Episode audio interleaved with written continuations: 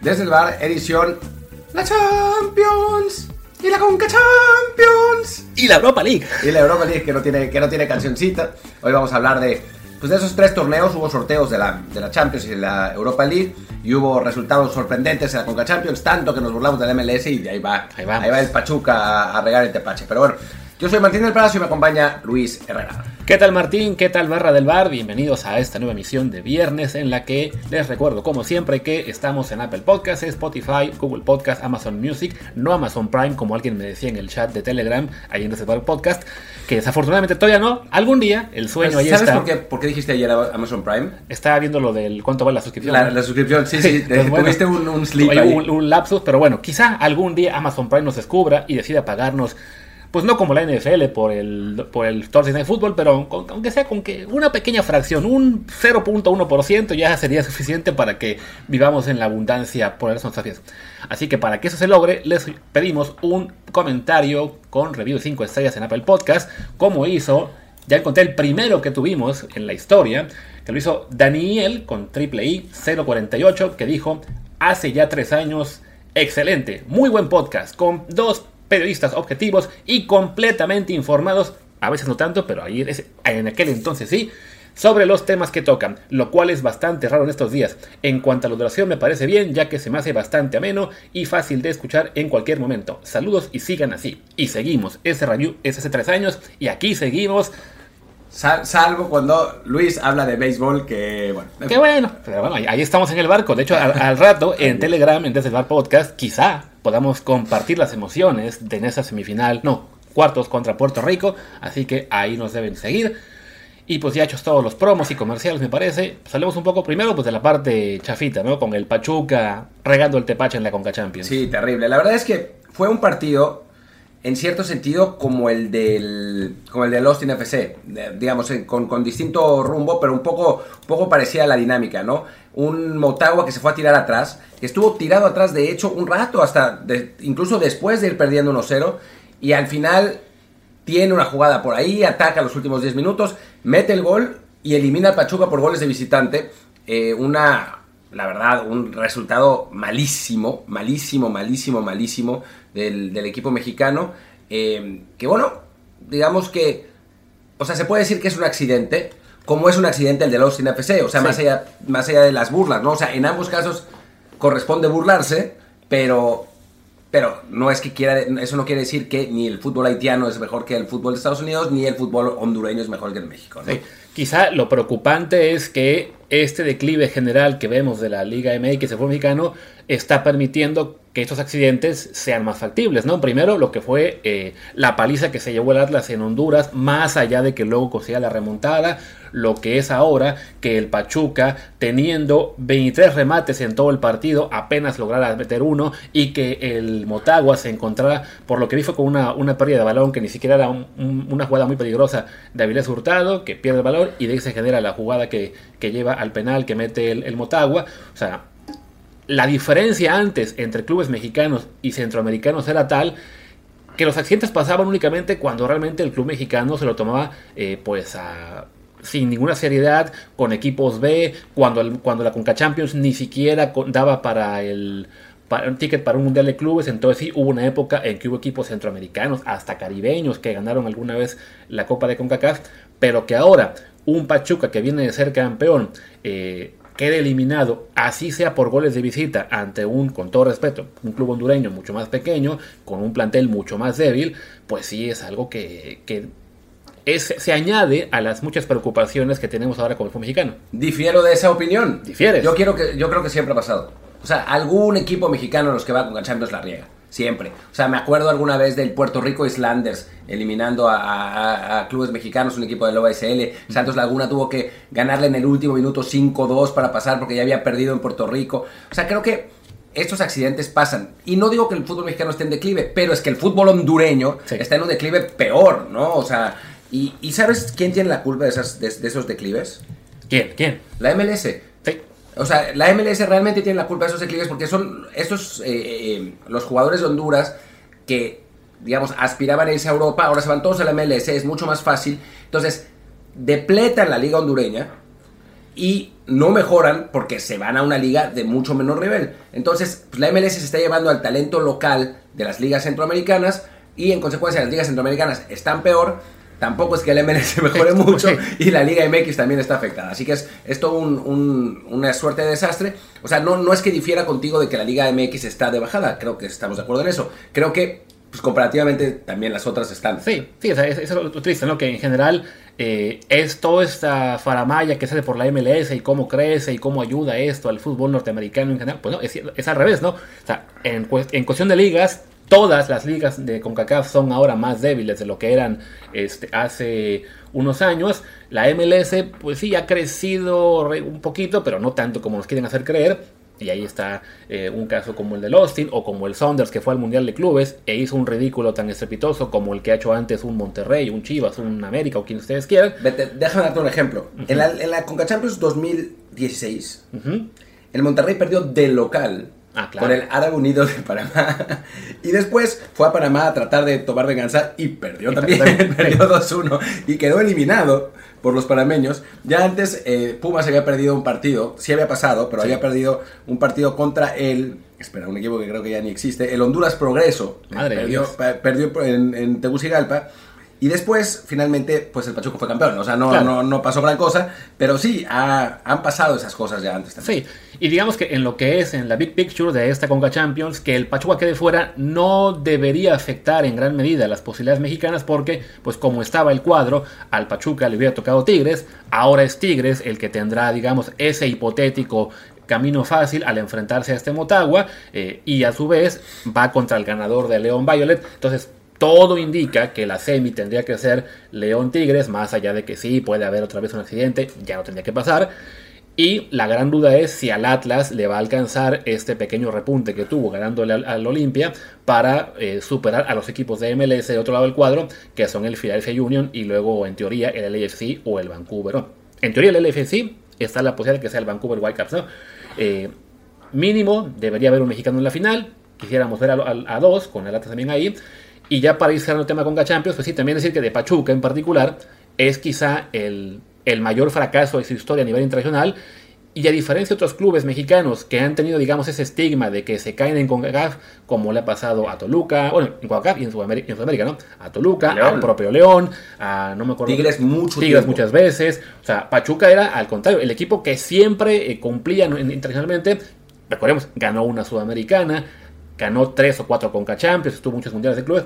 Y que sea justo el Pachuca ahora el que queda afuera, pues sí, es una marquita en el historial muy importante. Eh, y además, extraño, digo, ¿no? siendo el equipo campeón defensor, más allá de que perdieran, eh, bueno, de que vendieran a- al Pocho Guzmán y a, y a Nico Ibáñez, terrible decisión la de venderlo ya a mediados de enero, porque pues aquí el problema es que no, no había quien las metiera. No, no, la verdad es que la verdad es que no, además da coraje que hayan vendido a Nico Ibáñez y no a Luis Chávez. O sea, por lo menos ya se iban a vender a alguien que vendían a Chávez, pero bueno, en fin, el Sí, caso que, es que sí, que aparte con lo de Chávez, eso lo aprovecharon los fans del Monterrey para burlarse de que, ajá, miren, ahí está el no que sirve de Europa. O sea, la- to- todo mal con Todo Pachuca, sus ventas y todo eso.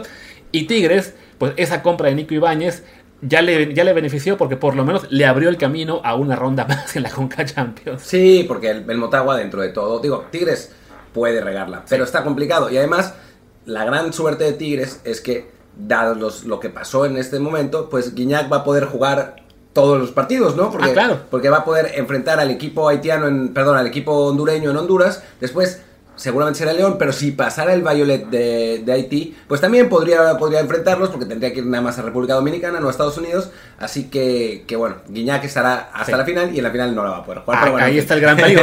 Ahí, ahí está una gran razón por la cual sería importante que llegue el Atlas para que Guiñac la pueda jugar. O bueno, o, en que se vacune. o que llegue León, que a, a fin de cuentas este, ya una vez ganó una, ¿qué fue? Una Leagues Cup, me acuerdo. al- Uy, no, qué trofeo. Qué pero bueno, título. por lo menos su estigma de torneo internacional ahí como que tiene alguna esperanza. Pero bueno, creo que ya con esto suficiente con la Champions, ¿no? Sí, sí, ya estuvo.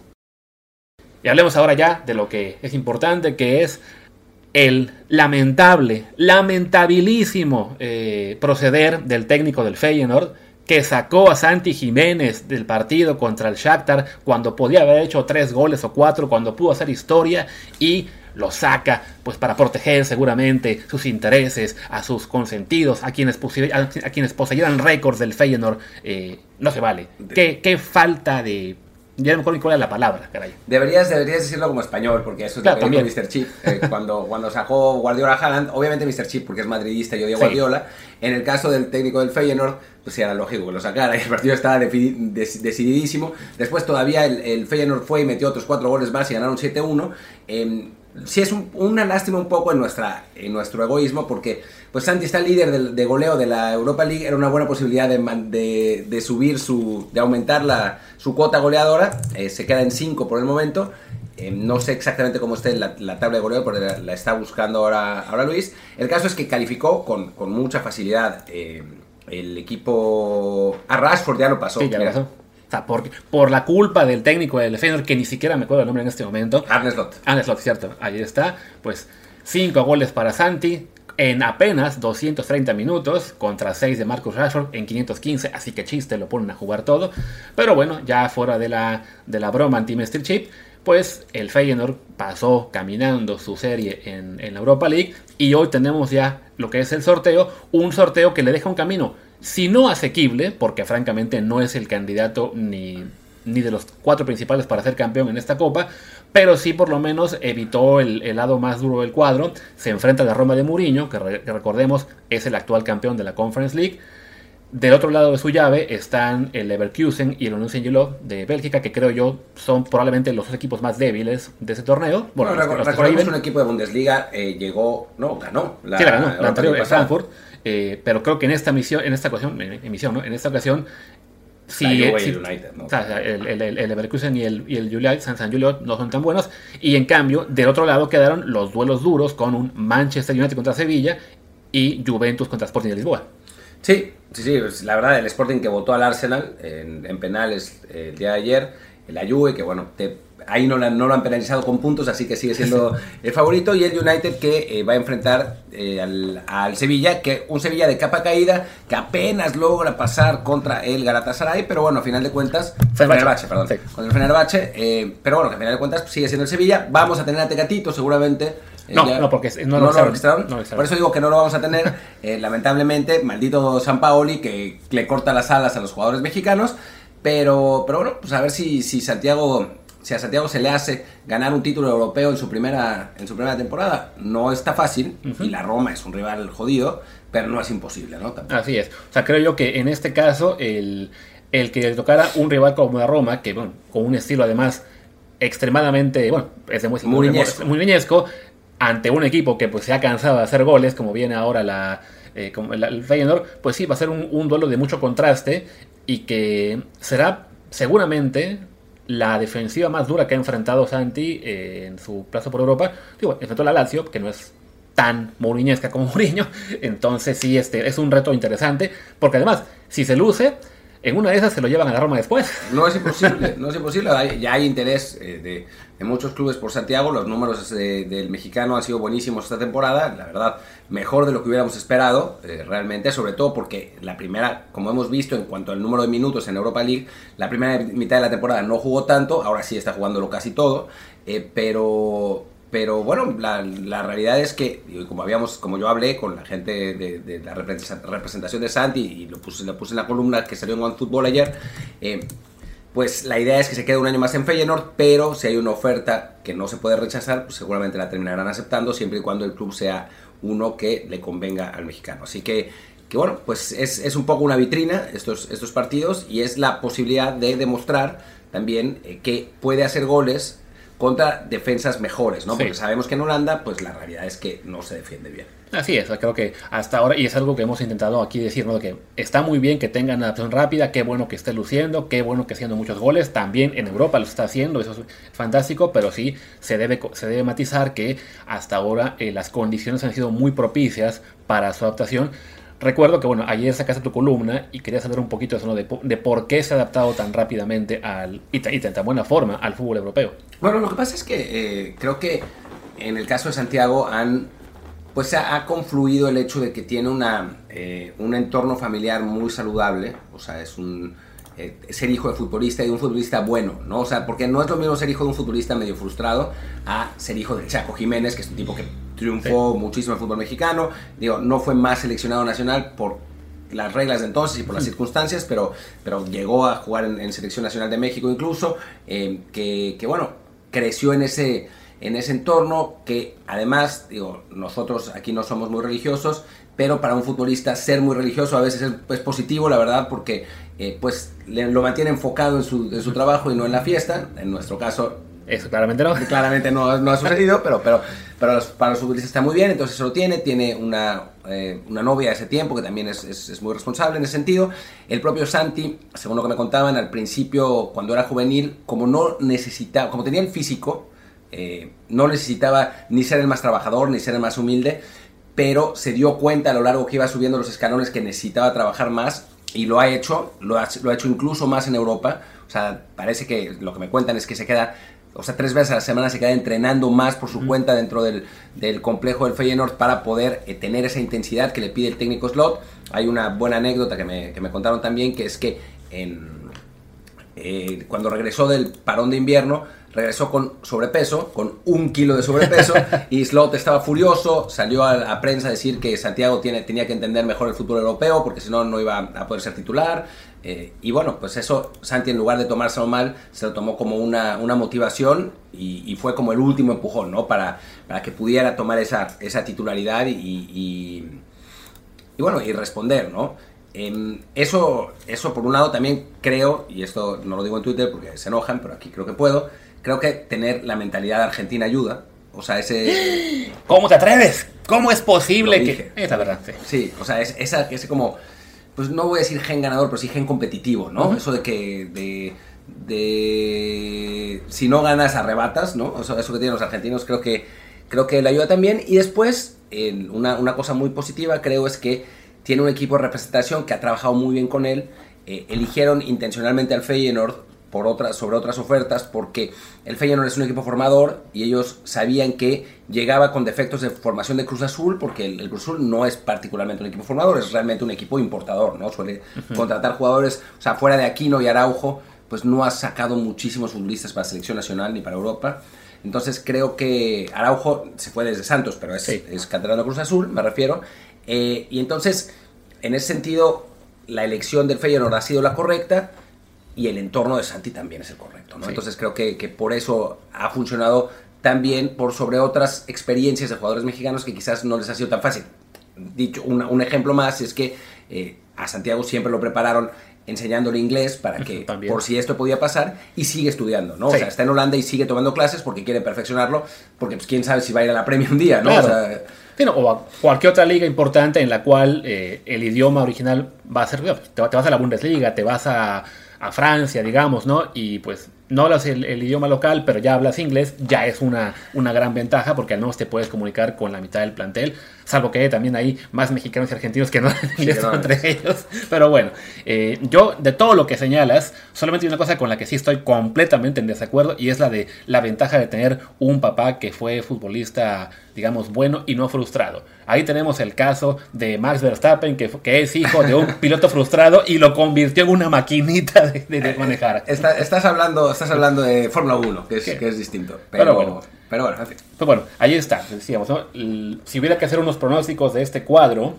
te digo, Feyenoord Roma, vaya, siendo sinceros, la Roma, es favorita contra el Leverkusen probablemente, creo que el Unión San Gilo, que más allá que echó al Unión Berlín, que anda muy bien este año, pero también es un equipo eh, mediano.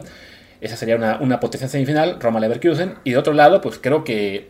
Está durísimo. Está durísimo, pero Juventus United sería la que en principio suena más interesante, la, más posible. La más atractiva también. Eh, pues sí, aunque ya el Sporting votó al Arsenal, que era lejos el mejor equipo que, quedaba, así que bueno, pues vamos a ver. Y, que Martín está muy feliz porque dice que con eso el Arsenal se va a caer mentalmente. Yo creo que más bien se va a poder enfocar en ganar la Premier League y vamos a tener que aguantar a los fans de los Gunners, que bueno, son muchos, pero ahí están. Eh, son muy intensos. Son muy intensos y, y podrían ya enfocarse en ganarla, pero bueno, ahí está. De todos modos, es un camino eh, bueno para de lo mejor que le pudo haber tocado al equipo de Santiago y esperemos que podamos seguir en el Europa por lo menos más de un mes. El primer partido va a ser el 13 de abril y es local el Feyenoord. 13 de abril, falta un montón. Todavía falta un montón, efectivamente. Entonces, bueno, pues pausa y vamos con la Champions, ¿no? ¡La Champions! Y pues bueno, ahí sí, un sorteo soñado para, para el Napoli, para, para, todo el mundo, la verdad, porque Italia. va a estar divertido para nosotros como aficionados, creo que es un, gran sorteo ese. Sí, no. O sea, por un lado del cuadro, pues sí, lo, que además platicamos entre nosotros, creo también algunos en Twitter, lo que sea, pues para Italia el cuadro soñado, salvo porque nos evitaron un derby milanés, pero bueno, tenemos el Milan contra el Napoli, quien gane se enfrenta al ganador de Inter de Milan contra Benfica, y del otro lado del cuadro, una monstruosidad, Real Madrid contra Chelsea y final adelantada, Manchester City contra Bayern Múnich. Yo diría final adelantada si no es porque el Real Madrid pero, ganando. Pero... Después le va a ganar al que sobre, al, que, viva de esos, ¿no? Pero bueno, sí, obviamente en cuanto a calidad del plantel, pues el, City contra el, contra el Bayern son los que tienen la, pues los mejores hoy ya pasó con el City contra el con el Bayern contra el PSG ahora le toca al Bayern contra el contra el contra el City va a estar muy bueno yo prefiero sinceramente estos partidos antes de la final porque son dos, claro. ¿no? O sea, eh, tienes ida y vuelta y eso lo hace divertido y dramático. Esta temporada no ha sido tanto, la pasada estuvieron buenísimas todas las todas las series que tenían el Real Madrid porque parecía que los echaban y, volvían a ganar de algún modo. Eh, entonces creo que, esto lo puede, lo puede hacer divertido. Em, obviamente, pues la noticia bomba para la afición mexicana es que el Napoli es con diferencia el mejor equipo del que, de, su cuadro, ¿no? O sea, tiene no el camino abierto, porque pues obviamente, sí. pero tienen buenas posibilidades de llegar a la final. Claro, a fin de cuentas hablamos de que es un equipo que en su liga le lleva ahora mismo 18 de ventaja al Inter, que es el segundo lugar, en la práctica serían 15 sobre la Juventus, que de todos modos son un montón. La, la, tiene un castigo y por eso está más abajo en la tabla, pero bueno, en términos eh, reales, el segundo sería la Juve y de todos modos sería una ventaja tremenda del Napoli. Eh, y sí, se ha, visto además muy bien en esta Champions, ¿no? O sea, ya le, ya le ganó con claridad a Liverpool, al Ajax, ahora le entra Frankfurt. Hubo quien me recordó, ah, Pepe, lo, que me recordó, bueno, pero perdió en Anfield, sí, pero perdió el último partido, ya calificado, ya en los últimos, o sea, ya con el partido resuelto porque podía perder hasta por tres y de todos modos ganaba el grupo, lo perdió por dos con dos goles en los últimos minutos. O sea, sí ha sido una exhibición muy impresionante del Napoli este año. Creo que top 3 probablemente junto con Bayern y, City. Por supuesto, el nombre del equipo pesa, el plantel completo pesa. Eh, con todo que haya tenido una gran temporada, todavía no lo ponemos en la misma categoría que un Kevin De Bruyne, que, que quien te gusta, que Benzema del Madrid, que Modric, ¿no? Pero a lo mejor en un par de años ya está jugando para ellos y decimos, ah, claro, el Napoli llegó tan lejos por este cuate, ¿no? O por Osimen y por algunos más, ¿no? Alguien me decía también que, bueno, pero es que no puedes descartar al Milan porque eh, ese escudo, lo que es saber jugar esas cosas. Y yo ahí sí difiero, porque a ver, me pusieron el ejemplo del Milan y el Real Madrid. Sí, el Real Madrid, por ejemplo, el año pasado ganó no por el escudo, que también pesa, sino porque los jugadores que lo están vistiendo ya están acostumbrados a estar ahí, ¿no? O sea, pueden ser los underdogs del año porque no se ve tan fuerte el plantel, pero ya todo ese plantel sabía lo que es estar jugando eh, instancias decisivas y claro, se sobreponen a, mucha adversidad. No este solamente estar jugando instancias decisivas, ganarlas, claro. O sea, es que es, el punto, son este equipo del, del, Madrid, todos sus veteranos, si lo quieran, ya han ganado Champions, ¿no? Courtois, Modric, Kroos, Benzema, o sea, todos todo ese vestidor tiene una experiencia de, títulos eh, gigantesca. Y no es el caso de, del Milan, que ni siquiera Ibra ha ganado la Champions, ¿no? Entonces, sí, sí, creo que, que marca una diferencia importante, ¿no? También. que creo que es, es donde, o sea, no, no es para decir que es imposible que el que el Milan le gane al Napoli, porque efectivamente, pues haciendo rivales del mismo país, eh, por eh, la presión que empieza a, crecer sobre el Napoli. De hecho, el técnico del Napoli ya tuvo ahí dos, este, eh, ¿cómo se podría decir? Dos roces con la prensa. Primero cuando le preguntaron porque Guardiola decía, ah, mira, ustedes son favoritos. Y no, no, ¿cómo es posible? Lo dice porque nos quiere meter la presión así molesto, ¿no? Y ahora que le dijeron por el Milan, no, no es un buen sorteo, solamente nos quieren... Entonces, cuidado ahí, ¿no? O sea, esa presión para un equipo que no está acostumbrado a estar en esas instancias, no había llegado a cuartos creo que nunca, ¿no? O sea, eh, no, no. En, lo, que es formato Champions League, no sé si con Maradona alguna vez. No, tampoco, perdió en segunda ronda con el Madrid una vez y después en, otra vez en primera ronda, que no me acuerdo con quién, pero no, fue pésimo en, Europa. Me comparaba también Pepe a este equipo con el de Sarri de 2015-2017. Y a ver, es cierto que aquel equipo compitió en Italia contra la poderosa Juve y quedó segundo, pero en Europa ese equipo el primer año lo echa el Villarreal en 16 avos de la Europa League y el segundo, el Madrid le, apalea en octavos de la Champions. creo que sí, claramente este Napoli me parece mejor, al menos por resultados. Ya por juego cada quien decidirá. Pero sí eh, es un cuadro favorable. debería poder ganarle a este Milan, que además no ha tenido tan buen arranque de año calendario. Rebasa al Tottenham porque también es un equipo que ha tenido un arranque titubeante en 2023. Y después en el duelo Inter-Benfica, por plantilla podríamos pensar que el Inter es ligeramente favorito, pero este Benfica es muy peligroso. Muy peligroso, la verdad es que el Benfica, o sea, a ver, sí es verdad que votó al Barça y el Barça no es, no es que sea gran cosa. Sí, es verdad también que eh, su duelo de octavos de final tampoco es que digas. Pero lo ha definido con autoridad, ¿no? O sea, creo que, que, ese es, el asunto. Uno puede enfrentar a un rival débil y ganar 1-0, 1-1, no metiendo feroces putizas, ¿no? Y creo que en el, en el caso del Benfica sí eh, fue, fue muy superior al Bruce, muy superior al Bruce. Y, y, bueno, no, no va a ser fácil, ¿no? Curiosamente, es, es, es divertido esto porque vendieron a Enzo Fernández, ese gran eh, mega crack que está revolucionando la Premier League, y ahora la realidad es que tiene muchas más chances de pasar el Benfica que el Chelsea, que, que, tiene, que tiene como rival al Real Madrid y que la verdad es que Enzo ha jugado bien, pero pues no, no ha sido para nada un factor diferencial, mientras que el Benfica sigue dominando. Eh, así que el Barça, eso fue el año pasado. Al Paris Saint Germain. Este, el Benfica echó al Barça el año pasado, y, este, este año, le gana el grupo al Paris Saint Germain eh, y, y, echa a la Juventus. O sea, seamos, es, un equipo el que no le va a pesar enfrentar a un Inter de Milán, eh, ni siquiera por nombre, porque el Inter tiene mucho menos nombre en este momento me parece que el Barça o la Juve. Sí, ¿no? pero vaya, sí puede y ser. En cuanto a títulos de Champions, el Benfica tiene más títulos de Champions que el Inter. Sí, o sea, dos y uno. Dos y uno. Ah, mira, ahí está. Entonces, eh, o sea, va a ser de los juegos interesantes. Y sería divertido que gane el Inter para tener semifinal italiana y garantizar a un rival, bueno, a un equipo de Italia en esta Champions. Sea como sea, pues ya como se colocó el cuadro, vamos a tener una final con un claro favorito del lado del Madrid City, Bayern, hasta el Chelsea, si alguno no logra llegar. Yo creo que si el Chelsea no llega, si el Chelsea llega, sí sería favorito por haber ganado exactamente. Pero en cuanto a plantel, quizá no tanto. Pero bueno, sí, sí. Entonces, bueno, esperemos que sea el Napoli el que aproveche, porque además, pues, si este es el, último año de Chucky Lozano en ese equipo, pues qué mejor que, que sea con una final de Champions. Además, hace tiempo que no tenemos un mexicano en, una final de Champions, desde Chicharito en 2011. Con la del United, ¿no? Sí. Entonces, sí, y además que la perdió el último que la ganó fue entonces Rafa en 2009, ¿no? Rafa. Con el Barcelona. El último y el único, ¿no? Ahora que lo piensas. El, bueno, si cuentas que, yo, que, estaba en esa. Entonces, cuenta que es, técnicamente campeón de la Champions, aunque no jugara. Pero sí, este. Pues es, es un lado favorable para el Napoli. Esperemos que sí sea. Pues que logre concretarlo. Que sería además la mejor temporada de la historia de este club. Quizá ya la es. Ya la es. Sí. claramente ya la es. O sea, con Maradona fue campeón, pero sufriendo. Ahora va a ser campeón con 8.000 puntos de ventaja y además cuartos de final de Champions League. O sea, creo que es sin duda la, más, la mejor. Estaba viendo en la Wikipedia la página del Napoli, la página lo que es su temporada, y tienen la gráfica de en qué puesto ha estado en cada semana.